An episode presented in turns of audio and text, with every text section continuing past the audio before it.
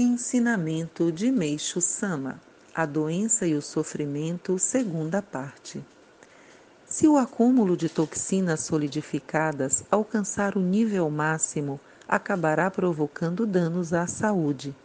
Tem então início o processo de eliminação, ou seja, de purificação, por meio do qual se evidencia a extrema perfeição do Criador. Em primeiro lugar, ocorre a febre. O calor promove a dissolução das toxinas, que num instante se deslocam para o interior dos pulmões, sendo imediatamente eliminadas pelas vias respiratórias em forma de escarro. A tosse é a ação de bombeamento do escarro. Quando as toxinas localizadas na parte posterior da cabeça, inclusive na occipital, são eliminadas em forma de secreção nasal através das narinas. A função do espirro também é de bombeamento.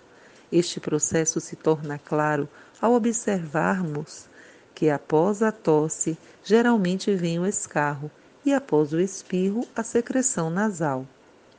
As toxinas localizadas na região abaixo do pescoço são eliminadas em forma líquida, a sudorese noturna.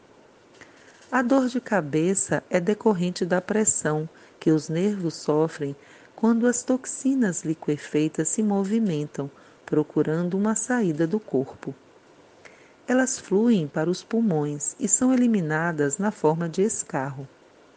Ministrando-se de orei no cérebro, imediatamente sobrevém a tosse e a eliminação de catarro, aliviando a dor de cabeça.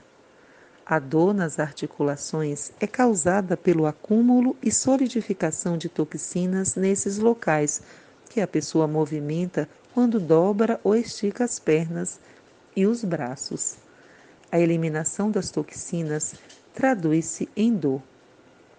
Conforme expliquei, a doença é a limpeza das sujeiras acumuladas no corpo. Portanto, não há nada mais gratificante que a gripe, ou melhor, que a doença.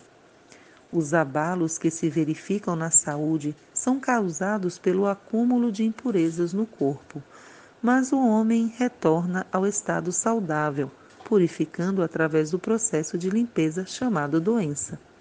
Portanto, devemos agradecer o sofrimento causado pela doença. Tratando-se de uma ação de limpeza, basta deixá-la atuar, que não ocorrerão dores violentas. Todavia, a medicina interpreta mal os sintomas e procura impedi-los.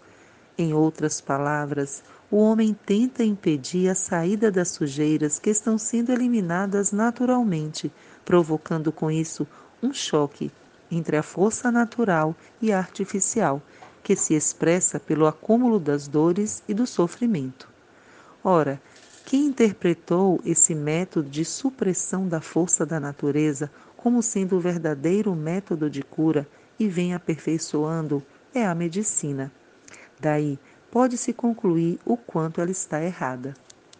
Retirado do livro A Verdadeira Saúde Revelada por Deus.